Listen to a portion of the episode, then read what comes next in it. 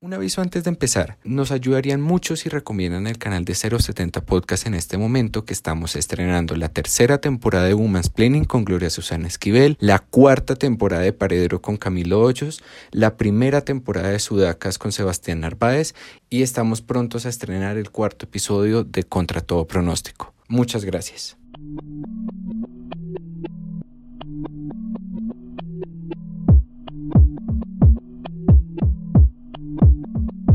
Sus canciones y su puesta en escena revelan de alguna manera el lugar en el que fueron concebidas, Quibdó.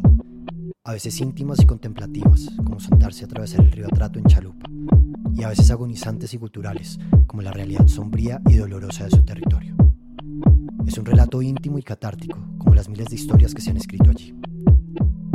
Su voz es un grito que se desgarra en el ambiente, a veces leve susurro que te habla con pasión al oído, y otras veces un lamento rabioso que guarda el dolor de un relato de desamor. Nasal, medio ronca y sombría. Así es la voz de esta mujer que reflexiona sobre sí misma constantemente en busca de respuestas para entender lo que pasa en su cabeza.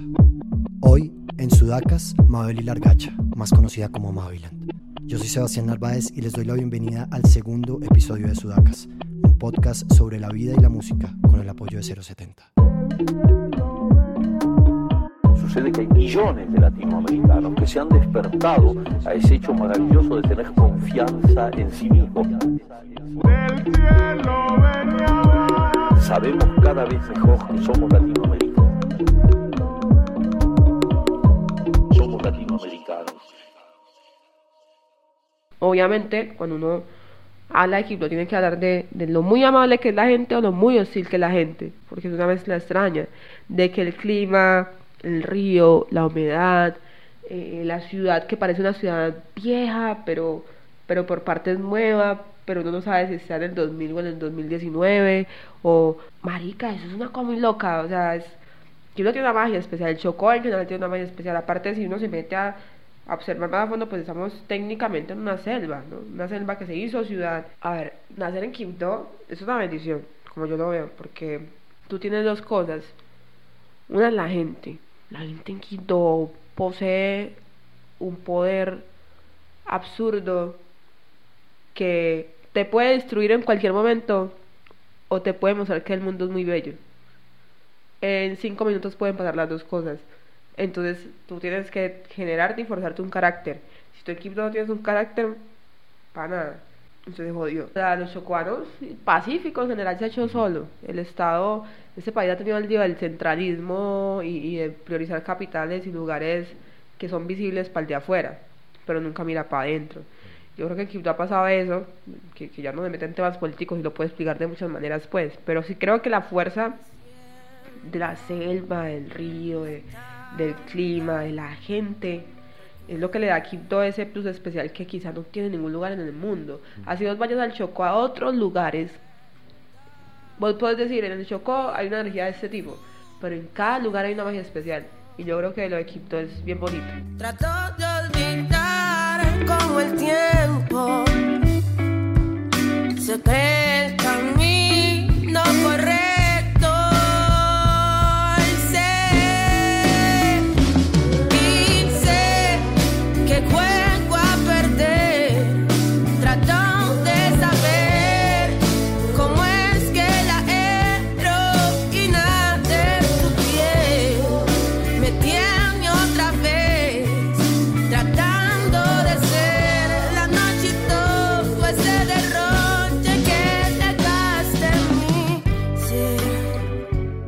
algo particular en Quibdó y es que es una ciudad tan fiestera como hostil y en la calle siempre hay una esquina en la que hay música, de alguna manera, que era la música que te rodeaba afuera cuando salías a la calle. A ver, como, como un recuerdo muy bonito, tengo la música de Zully Murillo, que era música que, o sea, que en algún momento como que mamá ponía pues como un par de temas y yo era como, porque me, me generaba nostalgia recuerdo mucho, sobre cuando estaba muy pequeño, porque ya, ya después, como después de los 10 años, pues ya empezó a entrar el reggaetón y toda esa vuelta.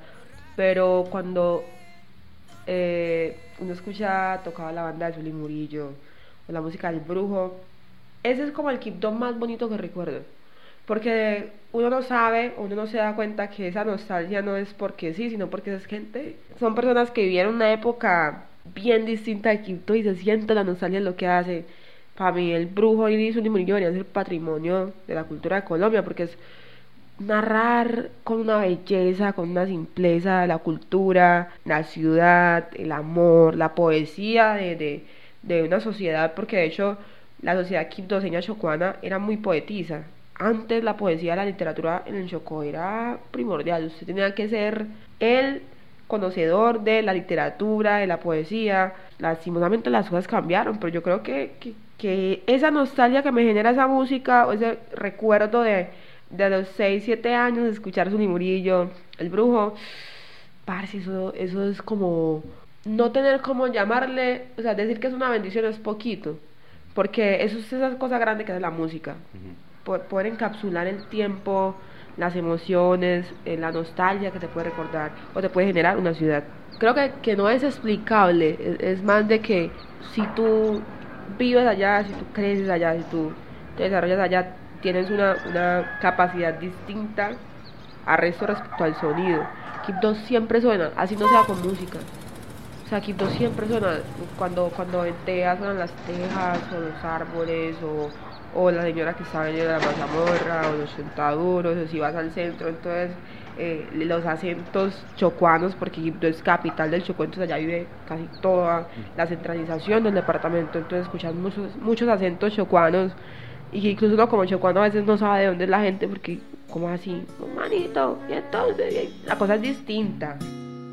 Dicen que es opcional, que el sufrimiento es un arma letal que lastima mucho más si los tuyos ponen trabas. Cuando intentabas avanzar y nunca un abrazo te daban. Variado desastre, he llorado yo, pero por dentro porque el don de llorar no se me dio. Hoy dicen que se me ha subido el ego, que olvidé de dónde soy, que olvidé de dónde vengo yo. Pues se equivocan, manada de cabrones. Pasa que he madurado y me ajusté los pantalones. Aprendí de errores y de malas compañías. Me alejé de hipócritas que me falseaban día a día. Hoy mi combo es el mismo de siempre. ¿Quién está pa' mí si la cuenta no crece? Hoy mi combo es el mismo de siempre. ¿Quién está pa' mí? ¿Sientes que de ahí nace un poco como esa necesidad tuya de empezar a expresarte desde chiquita con la poesía? Yo creo que hay dos cosas. Yo soy hija de un man que es docencia de ciencias políticas y terminó siendo político. Y- y mi mamá terminó siendo trabajadora social, o sea, estudió en la Universidad de Trabajo Social. Entonces, siempre hubo un vínculo con lo que era la literatura directamente, el interés de educarse, pero también el interés social. Entonces, digamos que mi vínculo con la poesía fue más de, de entender el contexto donde yo estaba desde mi emocionalidad desde puede ser un poco como desde la cursilería personal respecto a la ciudad y respecto a mí.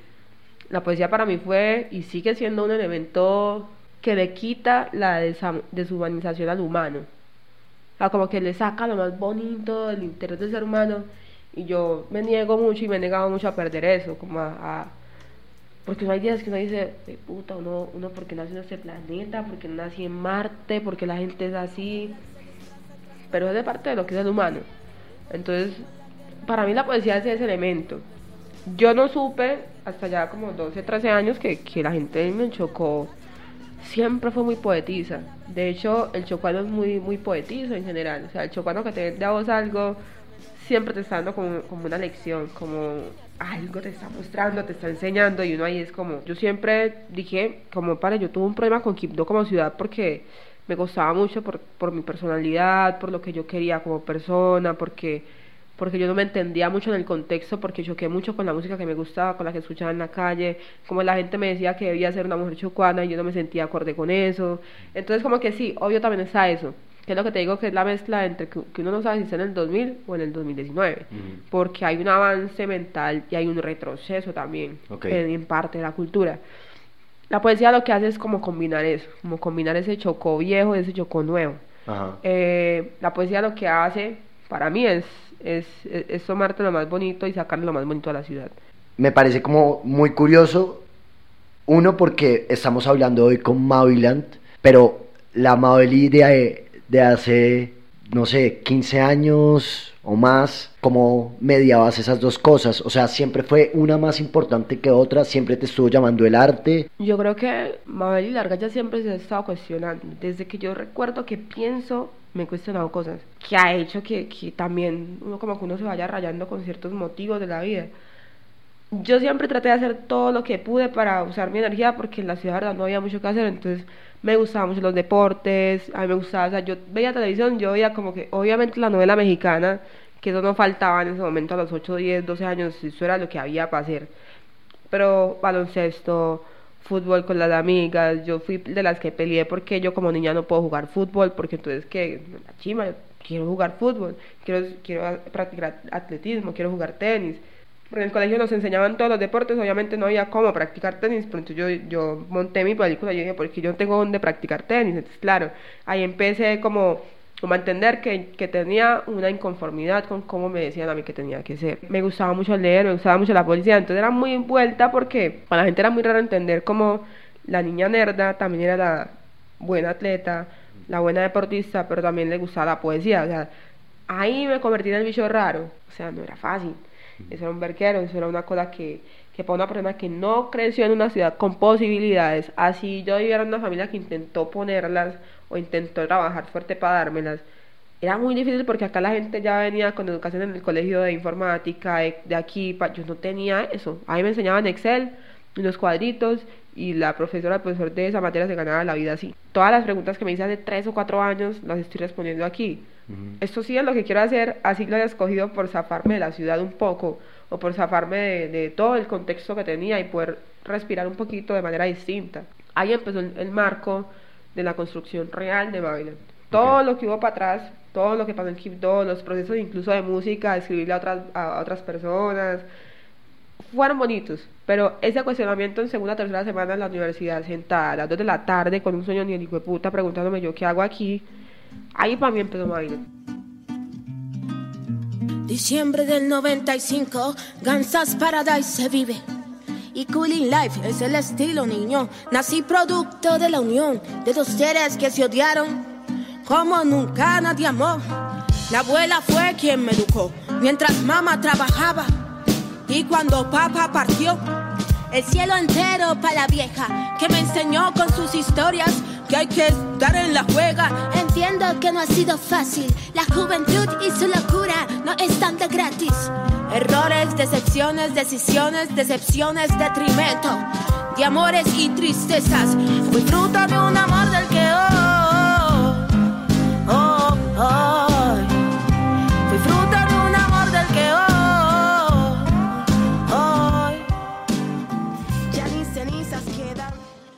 En tu canción Diciembre del 95 hablas de Gangsta Paradise y la Cooling Life que se vive allí y de tu abuela que te crió mientras tu madre trabajaba y tu papá partió. ¿Qué tanto ha influido esa infancia en la artista en la que te convertiste ahorita? Mavilan sin, sin, sin la casa de Guapango no es Mavilan, o sea, la casa de Guapango, la casa de la abuela fue muy hardcore porque yo recuerdo que mi mamá y mi papá, porque mi papá, o sea, eso es súper extraño, mi hermano menor, mi hermano mayor y yo tenemos cinco meses de diferencia, sin mucho. Mi papá tenía técnicamente dos casas. De alguna manera las mamás lo sabían, pero, pero no sabían hasta qué punto eran dos casas o, o- dos mujeres o dos familias o dos intentos de- de matrimonio, ¿no? Hasta donde yo entiendo, mi mamá un día dijo no más. Yo estaba muy peque y, y claro, mi papá era para mí como un superhéroe porque era una persona que viene de, de, un- de una vereda de, de, San Juan de Chocó, eh, se convirtió en profesor de ciencias y terminó siendo alcalde de su ciudad. O sea, para mí era una persona que había que, que admirar porque era todo lo que uno le dice que no puede ser. ¿Qué pasó en ese proceso? En ese proceso pues ya ellos se separan. Entonces cuando, cuando yo digo, eh, mientras mamá trabajaba y, y papá partió, no es que mi papá se quitó de la responsabilidad, se quitó, sino que para mí sí partió. O sea, para mí hay una ruptura de, de, de, de mi relación con él, pero ya él no estaba ahí. Yo ya tenía era a mami y a la abuela. Está ese lado y ya las figuras masculinas que yo tengo no son positivas. O sea, yo tengo un tío que es súper drogadicto, era súper violento, me tocaba ver las peleas de él y la abuela, me tocaba ver como todo el mundo decía, él está mejorando, él está cambiando, pero es una persona que llevaba muchos años en la droga, que tuvo todas las opciones y no las quiso tomar. Todo lo que yo digo en 1995 es real, todo, todo. De hecho, creo que fue muy suave a algún punto. En diciembre del 95 tenía un par de, de párrafos que eran como hardcore, o sea, que era como después de, lo que ya, cuando papá partió, todo lo que me jodió, cuando la sangre salió, o sea, había una mierda hardcore porque yo estaba depresiva cuando escribí esa canción. Son muchas cosas. A mí, el que me venga a decir es que Mavilan empezó desde, no, huevo, Mavilan empezó en la casa de, de la abuela. Mavilan empezó en la casa de la abuela porque en canción 6, versión 1995, hay un audio de la abuela que le, gustaba cantar en las cancioncitas de su cabecita de ella. Yo nunca me acordé, nunca, hasta que ella me dijo eso, que yo, yo hacía eso. Nunca. O sea, para mí Mávila no, no era ese proceso. Claro, cuando ya yo miro letras de años para atrás, digo, mierda, la abuela cómo se acuerda de eso. Sobre todo cómo se dio cuenta de eso. Y ya sentarme a hablar con la abuela es, es verle el orgullo de que, de que ella hizo parte de eso y no lo evitó. Fue hardcore y, fue hardcore. Ya hoy lo veo positivamente porque lo asumí así. Pero es lo que pasa, diría yo, que el 50% de las familias colombianas. O sea, la guerra en Colombia no empieza en la calle, la guerra en Colombia es en la casa primero. Colombia es violenta desde adentro. Hay un lado bonito de la historia que es como la historia de la abuela, porque la abuela como figura es bonito. Ahí para mí entra el problema porque es que tú no tienes por qué criar los hijos a tus hijos. Pero sí, totalmente, es, una cultura muy machista. Esa de la abuela cría a los hijos de, o yo tengo hijos para que mi mamá me los críe. Sí, uno entiende el contexto, por lo menos en mi caso lo entiendo porque mi mamá le tocaba trabajar, mi mamá tenía dos trabajos. Uno empieza a entender. Claro. Colombia tiene una cultura que matriarcado conveniente y machismo permanente, digo yo. Extrañarte es veneno que veo, querer más de ti es veneno que veo para saber más de mí. Claro que quiero seguir y claro que quiero esperar. Aferrarme a cada recuerdo que tengo cuando tú te vas. Y claro que quiero seguir y claro que quiero esperar. Aferrarme a cada recuerdo que bebo cuando tú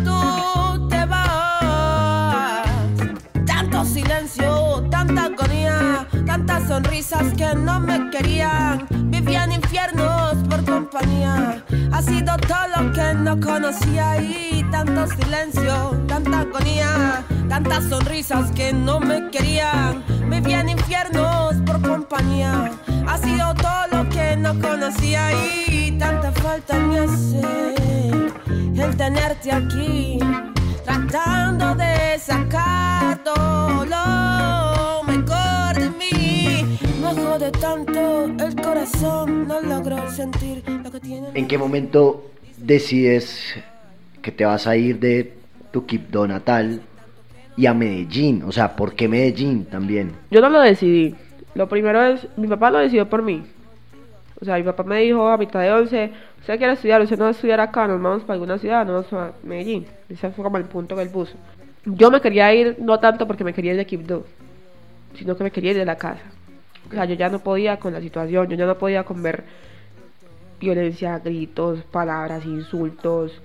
Marica, eso no es vida. Para mí eso ya era como, ven, ¿qué es esta vuelta? O sea, la selva no está la selva, el chocolo no aquí adentro. Yo no pude más con eso. Entonces cuando pasó esto que papá me dijo, yo ni siquiera le pregunté a mi mamá nada, yo no pregunté nada, yo dije, yo voy. Yo no sabía que quería estudiar. Yo dije, yo voy, yo solo quería salir. Pues necesitaba respirar, necesitaba salir de eso, porque yo no sé, yo no iba a ser una solución para eso en ese momento. Ahí es donde yo realmente digo, me voy. Obvio, también tenía el conflicto personal con la ciudad, porque si tú, en tu casa no tienes paz y sales a una ciudad donde no te, no te conoces y no te desarrollas, pues menos tienes paz. Creo que ahorita podría ser distinto porque mucha gente era como, ay, padre, qué chiva lo que estás haciendo. Para mí siempre fue como muy difícil ver, a que llegase a ese punto, como que Medellín me apoyara Equipo no, que Colombia me apoyara Equipo no. Yo llegué ahorita y es como gente que trata de evitar mostrar respeto o evitar mostrarte, hey, qué chiva lo que estás haciendo, o decirlo. Y yo no entendía eso. Ahorita fue, mucha gente lo hizo, pues ya no me importa. O sea, ya cuando, cuando me importaba, no pasó. Ahora que está pasando, como parce la buena, sí, cool. O yo, yo sé que mami, la abuela, mi papá, hecho mi papá que nunca apoyó así directamente a Mavilán, ahorita me llama un montón y me dice, aquí le pasa a su tío, que es su tío decimos, no sé qué, que la que, hija, yo la vi a usted en no sé qué canal y que, que bueno, siga trabajando, y yo, ah, te- uno no es como que chimba, pero ya no me importa. Hay como una imagen que me viene a la cabeza y seguramente tú estabas en, en Quibdó todavía cuando está este fenómeno de Keep Down. ¿Dónde estabas tú en ese momento cuando eso pasó? O sea, ¿cómo lo viviste tú desde adentro y cómo sientes que de pronto el reconocimiento que tú estás teniendo ahorita puede llegar a ser como eso? ¿No es tan masivo? ¿La gente no te reconoce a ese nivel? ¿Cómo lidias un poco con, con esas dos cosas? A Town no lo reconocían, no lo respetaban, en Kipton ni en el Chocó ni nada. Town empezó haciendo lo que estaba haciendo. Yo conocí a Town porque una amiga eh, en el colegio tenía un álbum, dos álbumes de ellos y yo es. Y ya mi mamá me había hablado de, de Miguel y de, y de Gloria Lagoyo, porque mi mamá los conoce a ellos de chiquitos, ellos fueron vecinos de ella, mi mamá los cargó de bebés, es amiga de la mamá de ellos. Entonces mi mamá me hablaba mucho de los hijos de no de quién, y yo, ay mamá, ¿por qué habla tantos pelados? Claro, yo escuché el álbum y yo, uy, padre, qué estilo, porque claro, ya yo me había en- empezado a relacionar con el hip hop, eh, lo alternativo, como musical, como tener mis gustos, y yo, parce, qué chimba. Parce, eso fue la locura cuando yo vi que están haciendo los pelados, que están en no sé qué, están acá, están acá, ya, ya no decían nada. Shockip Town empezó a sonar ya fuerte con Somos Pacífico, todo ese proceso de Somos Pacífico para allá, Tócame en el bombo. Ajá. A ellos también les tocó. Lo mismo que, que hizo yo de irme, eso lo hicieron ellos, porque allá no iban a sonar. Allá les decían que eso no iba a dar plata, lo mismo que me han dicho a mí. Y bueno, como que yo estuve el día que grabaron el video donde vengo yo y no lo supe hasta que vi el video porque yo vi a, Miguel, a, Slow en la calle, estaban como cantando, los grababan yo, ah, qué chimba de cámara, pues ya yo estaba en la película de las cámaras. Entonces eh, en la primera foto del aeropuerto, en el primer video está mi mamá ahí al lado, que fue así de groupie como mis muchachitos porque los vio también pelados y todo eso me tocó a mí, entonces yo decía, mierda, o sea, ¿qué onda? Eso es muy loco. Un chocuano se ganó un Grammy porque la televisión siempre nos, digamos, nos, decía, nos sigue diciendo que somos basura, que, que la gente del Chocó es basura, que es lo peor. que- Sí, eso es lo que nos decían y es muy difícil cuando ustedes dicen eso, así pensar lo, lo, lo contrario, no pensarlo. Claro. Entonces, para mí eso fue como, uy, se superaron, hicieron todo, la podemos hacer. La música para mí no era en ese momento un panorama de la vuelta. Parce, Town para mí, y, y, y, y ahorita que toqué en el Jumbo, que estaba en la rueda de prensa, yo decía, porque todo el mundo me decía, ¿cómo te sientes de estar aquí? Yo, a mí me gusta tocar y donde sea que toque. Pa- Para mí ahí era la analogía de pasar de toda esa historia que te estoy contando, ver todo el proceso de ellos y estar sentada en la misma mesa de ellos, una rueda de prensa, compartiendo escenario, es ok. Y lo dije, es como que han sido influencia de mucha gente, mucha gente no lo reconoce, yo sí lo reconozco. O sea, si Town no se gana un Grammy, yo no entiendo que como Chocuana puede hacer cosas grandes. Risita por aquí, por allá, abrazo, viene y va. Mientras el cuchillo afilan para poderme lastimar. No me diga mana, yo no recibo veneno. Hoy mi aura está en su punto y solo hay aire del bueno. You know what I mean, aquí estamos clear. La vida me ha enseñado tanto que no puedo creerte a ti. Buena mía por no estar confiando. Mala tuya por lamer el piso, por donde he ido caminando. Y no pertenezco a ningún bando, soy fiel a quien me soy, por eso mi obsesión es esto. Mi almohada y el espejo son mis santos, mis trazos, mis virtudes y defectos. No pertenezco a ningún bando, soy fiel a quien me soy, por eso mi obsesión es esto. Mi almohada y el espejo son mis santos, mis trazos, mis virtudes y defectos. Estamos en el ciclo del mínimo de intenciones perversas contra el prójimo. El odio más denso es anónimo y hasta podría ser tu seudónimo. Estamos en el ciclo del mínimo de intenciones perversas contra el prójimo. El odio más denso es anónimo y hasta podría ser tu seudónimo. Y basta, tanta pasta. ¿Para qué? ¿Para qué? Dime. Tanta, tanta pasta. ¿Para qué? ¿Para qué? Dime. Si me juegan doble. Si en la noche el corazón se encoge. Si en la cama siempre hay quien te cobre. Doble, doble. Volvamos entonces a Medellín. Llega un momento en el que ya dices, suerte, hay una anécdota tuya como de en una clase, piden una canción, que tiene una canción. Hay varias versiones de lo que se ha dicho de eso, pero ¿cuál es un poco como la historia detrás de ese momento en el que fue otra vez la música lo que te llamó? Es muy charro todo porque yo mis últimas 3, 4 meses en Kingdom fueron más musicales, como de parche con amigos, con Ley, con Javier, con un montón de panas que era como, como guitarrear, cantar y la vuelta. Que era ese parche musical, como rarito, porque también cantábamos canciones que no sonaban allá y la cosa. Cuando llegué a la universidad me choqué muy duro, como te decía, con el asunto tecnológico y enseñanza, porque yo no tenía eso, entonces me dio muy duro adaptarme a lo que era una clase de radio, al lenguaje, a fotografía, a... O sea, me choqué muy duro y me dio muy duro porque empecé a perder radio, yo iba perdiendo radio mal, yo, yo ya no sabía qué hacía porque técnicamente yo hacía los trabajos, hacía las cosas, pero no lo entendía. Terminó una clase, yo le iba a decir al profesor, marica, ¿yo qué hago? Yo no puedo perder una materia porque a mí cuando me fui a Equipo lo que me dijeron fue, no puede perder materias porque la devolvemos. Entonces yo estaba no preocupada ni siquiera por la universidad, sino porque yo de verdad no quería en ese momento volver porque para mí era muy difícil asumir todo lo que seguía pasando en mi casa. Entonces yo era como, no, ¿qué hago? Y le iba a preguntar qué hacía. Entonces escuché que una pelada le preguntó de la convocatoria de la facultad de música, que la facultad de comunicación tenía un proyecto, etcétera. Entonces yo le, yo le dije, profe, eh, ¿cómo es así? No, es que hay un proyecto para presentar una canción, escogemos algunos, y eso de, yo, ah, canciones, yo tenía una cajita, güey, con canciones, yo dije, aquí fue. Fui, hice la audición temblando, así nivel Dios, como si tuviera Parkinson mal. Canté la canción, ellos me vieron cosa pelada porque está temblando, o sea, como que ya asombrados y parce, hágale de una. No recuerdo cuál era la canción. Eh, De hecho, creo que de las canciones que yo he escrito es la peor canción que yo he hecho en mi vida. Cuando ya fue la hora, como el proyecto se consolidó, cambié la canción y la canción que presenté fue Paso sin avisar, que es como un reggae, que está en YouTube. La cosa es que el proyecto avanzó, ya, se gané radio. Y el proyecto finalizaba cantando la canción, pero a mí no me encantaba, o sea, cuando yo sabía primero que tenía que cantar la canción. Luego dije, bueno, listo, tengo que ganar esa materia. Ah, pero listo, yo era la que nunca había hecho nada respecto a trayectoria y me pusieron a cerrar el evento porque la canción era un reggae y entonces yo asumo que la gente asume que si hay una negra cantando reggae, eso es para cerrar un evento. Me pusieron a cerrar el evento. Había unas 500, 500 me parece, 600 mil personas, parce. Yo no me acuerdo de haber cantado la canción. Yo me acuerdo de que me tiraron, de que yo me tomé dos rones antes de me tiraron a tarima. Cuando me bajé, la sensación de mi cuerpo fue lo que me dijo como, wow, o sea, como que lo que pasaba por mi cabeza, así no recordara qué pasó, fue como yo tengo que seguir haciendo esto toda mi vida. Realmente ahí es como cuando yo entendí que, que era algo que tenía que hacer. Obvio ya en el camino pues lo empecé a combinar con música, universidad, universidad, música, que fue un proceso muy lindo y que yo creo que tuvo que ser así porque eso hizo que el audiovisual de Mavilan no hiciera el audiovisual de Mavilan. O sea, eso me hizo a mí explorarme como artista desde la música y el visual. ¿Quién te hace Eh, los visuales? Todo, eh, dirección, producción y montaje soy yo. La mayoría de ideas soy yo. Pero digo que, que para mí sin audiovisual no hay Mavilan tampoco. Sin comunicación audiovisual, sin toda esa historia no hay Mavilan. Porque si no pasan esos azares, yo no entiendo qué, es lo que tengo que hacer. De hecho, el asunto con Mavilan es que no es un alter ego. Mavilan existía ya, pero Mavilan no, nació como Mavilan. Yo tuve una relación rara en Quibdó, o a los 14 años, 15 años, con alguien que me decía, parce, usted siempre es un pero, un quizá, no hay nada seguro, y me, un día dijo, me dijo como es como un no Maviland, sino Maybeland. Y a mí esa palabra se me quedó demasiado. Fue un proceso muy difícil para mí todo, o sea, como tras, tras llegar de esa relación, porque fue entenderme también como, parce, que no me gusta eso, me gusta eso, etcétera. Y todo eso casi que me tocó en silencio porque tú en Quito no puedes decir, oye, yo anduve con una chica. No, huevón. O sea, o sea, en ese momento en Quito no podías decir eso y menos podías decir por qué estabas triste porque se había muerto. O sea, no.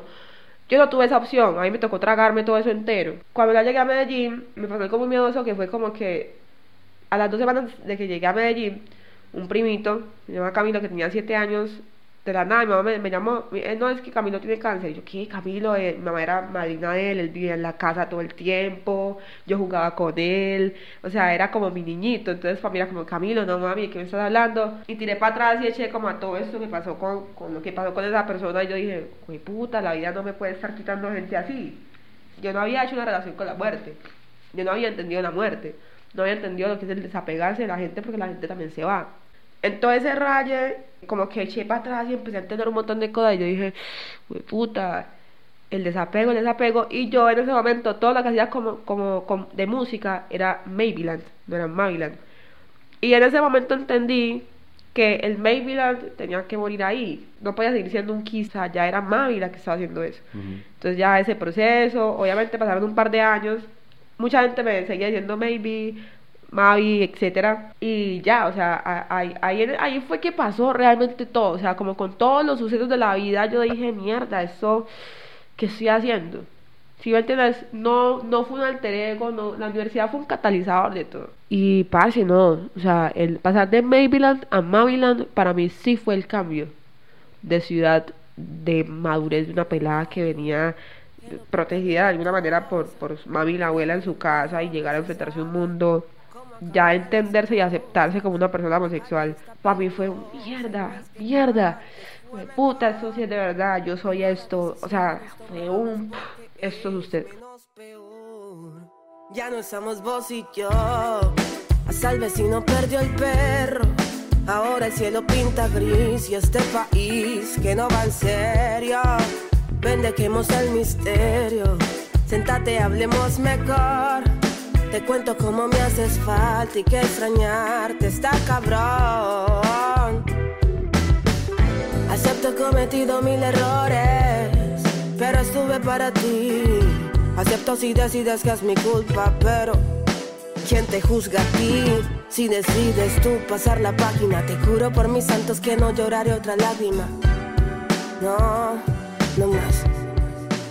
Y ahora, ¿cómo te sientes tú llegando otra vez como a ese, a ese Kipdo que la gente un poco ya tiene un poco la idea de que tú estás haciendo cosas, que estás llegando a festivales? Aquí el asunto es que a Chiquip Town lo respetan de una manera, es porque la bandera que lo llevaron siempre fue la raíz. La música de allá combinada con lo nuevo, con el hip hop, con todo. El lío conmigo es que yo siempre fui muy extraña, muy rara para mucha gente. Yo estoy haciendo música que no se va a escuchar allá todos los días, no se va a bailar. O bueno, lo que ha salido no es muy eso. Y claro que ahorita, claro, con todo el apoyo que se están dando, porque Chiquip Town ha estado recientemente apoyando mucho, aconsejándome, pendientes de, de lo que pasa, felicitándome. Obvio también es un poquito miedoso porque uno sabe que lleva una, una bandera, que no sabe que lleva. Pero creo que, que en, en todo este proceso, cuando te digo, ya no me importa, no es que no me importe el reconocimiento, sino que ya el reconocimiento no se me vuelve vital. Lo que se me vuelve vital es no perderme en ese reconocimiento. Se me vuelve vital poder narrar cosas de Kipdo desde mi punto de vista, porque seguramente va a tener 1500 líos porque es lo que yo viví. Pero creo que sí, creo que hay una generación que estaba o está desde mi punto de vista muy perdida en el, en el, hacer el mainstream y no hacer cosas desde el alma, desde la verdad. Que fue y es lo que ha dicho Kip Town, que sigue hablando de cosas que pasan. En Chocó no sé si hay mucha gente ahorita haciendo eso.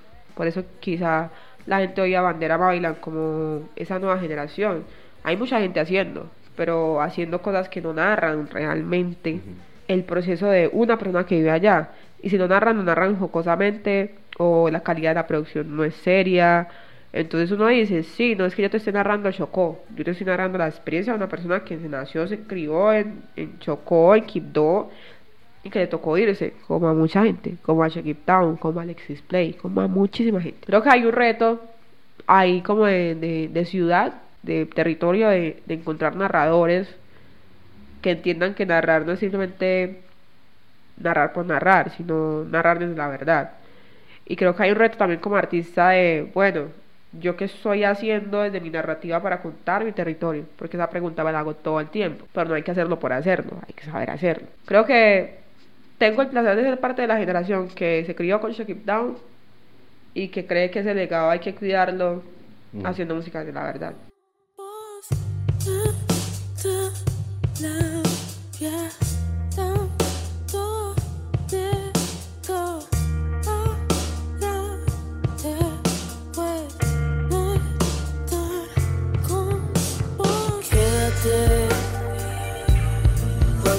Fuego otra vez. Otra calma no he podido ver. Si no estás cerquita mi piel, escúchame. Están hablando mucho. Sí, ¿qué quieres que yo haga? Si no confías en mí, de quien espero que lo haga. ¿Cómo asumirse dentro de tantas minorías? Y aparte voy a darle una lección con mi música a la gente y a la industria y a la audiencia y a los festivales y demás. Lo primero creo yo que es como por todas las cosas buenas y toda la mierda que ha pasado también, hay cosas que ya no me importan. si uno no sabe cuándo se va a ir. Uno no sabe si, te digo, yo puedo salir ahorita para ensayo y con un carro ahí, ahí quedé. Y entonces para mí eso es porque uno va a vivir 23 años siendo lo que otros quieren que uno sea y no ser lo que uno realmente es. Ser mujer en Colombia es un problema, ser lesbiana en Colombia es un problema, ser negra en Colombia es un problema para mucha gente que no comprende la diferencia.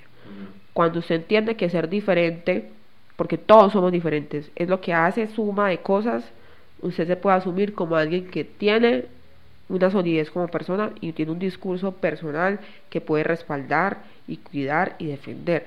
Ahí creo yo que puede estar pasando todo lo que está pasando con Mavilan como discurso, como persona. No porque estoy tratando de dar una lección, yo todos los días estoy tratando de darme lecciones a mí misma porque hay días que yo digo, Marica, ¿por qué he estado en Guayabá a esta hora? ¿O por qué no hiciste esta cosa? ¿O por qué no he estado ensayando? O sea, toda esa lección me la di para atrás. Hoy día asumo la responsabilidad de todo lo que hago. Entonces yo creo que Colombia es un país que tiene muchos líos.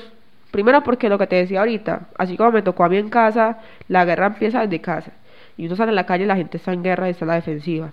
Y si uno no es lo que la gente quiere que uno sea, entonces la gente te ataca. Y si tú no estás listo para defenderte de eso, pana, en este país nos van a matar a todos porque no estamos listos para defendernos. Si usted está listo para defenderte, usted se asume. Y si usted se asume, creo yo, entiendo yo, que es capaz de defenderse, de decirle a la gente, esa es mi vida. Y si yo que creí que no iba a estar en este punto de mi vida, en esta situación, lo hice, usted lo puede hacer. No sé cuál será la situación de cada quien, pero si uno se ve como minoría, ahí está lo que hace que los otros no te respeten. En números podemos ser una menor cantidad, pero no somos menores o más o menos que el resto. Entonces la gente creo yo que ha asumido la palabra minoría como que los que son minoría son menos. Tú no eres menos por ser mestizo, negro, lesbiana, mujer, transvesti, eh, no tú eres menos y tú te sientes menos. Y si tú te sientes menos en una sociedad donde siempre tratan de menos al resto, no hay maneras de cambiar las cosas. Puede ser un pensamiento utópico, hasta, hasta facilista, porque seguramente mucha gente cree que yo tengo ventajas respecto a cosas. Posiblemente tengo ventajas, pero en este país tener ventajas, ¿qué es? ¿No? Es como, ¿ventajas de qué? Si una mujer negra entonces no puede hacer ciertas cosas. Entonces yo como me asumo, trato de un poquito entender cosas que no están bien, un poquito, porque es muy difícil entender eso. No hay que estar explicando por qué ser negro no es un problema, no hay que estar explicando por qué ser lesbiana no es un problema, no hay que estar explicando por qué ser mujer no es un problema. Pero en este país todos los días te toca explicar eso, todos los días. Cada día que pasa, a cualquier hora, si vas en un Uber, si tienes como pagar una cuenta, que me pasa que voy a pagar una cuenta así yo entregue la tarjeta y así yo firme el recibo, la de vuelta se la dan a la otra persona. Entonces, como, ok, si tú estás pensando todos los días cómo explicarle a alguien que en su ignorancia no entiende que la diferencia es lo que nos hace chimbas, es muy complejo. Pero si tú tienes a alguien a quien le puedes explicar en un proceso eso, lo asume, lo entiende, te dice, uy, parce, que conorrea mi educación, sabe que tiene toda la razón, discúlpeme, perdóneme, enséñeme, es distinto. Entonces tenemos esas dos sociedades, la que está dispuesta a aprender, desaprender desde esa cultura ignorante que no respeta la diferencia, y tenemos otra sociedad que no le interesa y que la diferencia le parece asquerosa. Eso es Colombia hoy. Así es como yo lo veo. Yo voy a ser Mavilan el resto de mi vida. Yo podría decirte que yo nací siendo Mavilan. No sé si me veo haciendo música el resto de mi vida. No sé si me veo haciendo música como cantante y como compositora el resto de mi vida. No sé si me veo en el negocio de la música como alguien que está en el business de la música. No lo sé. De hecho, tengo muchos líos como hasta qué edad quisiera estar viva siquiera. Pero desde que siga disfrutando eso, sí me veo haciendo esto. O sea, si llega un día, llega un momento de mi vida donde ya no lo disfruto, créeme que ya hay o lo dejo y si me toca seguir haciéndolo voy a entrar en un caos que no voy a ser capaz de asumir porque esto es lo que yo amo hacer yo me levanto todos los días pensando en qué hacer, cómo me reto, cómo creo, cómo desaprendo todo lo que ya hice, cómo de hecho creo una obra que me rete la obra anterior, no por superarla o, que sea mejor o, menos peor o más mejor, sino, parce, ya hiciste esto, ¿qué quieres hacer? Para allá voy. Mavilan toda la vida va a ser Mavilan artista, públicamente, cantante, compositora, no sé. Eso creo que va a ser la vida la que me va a decir cómo parece si sigue haciendo esto. Mavi, gracias.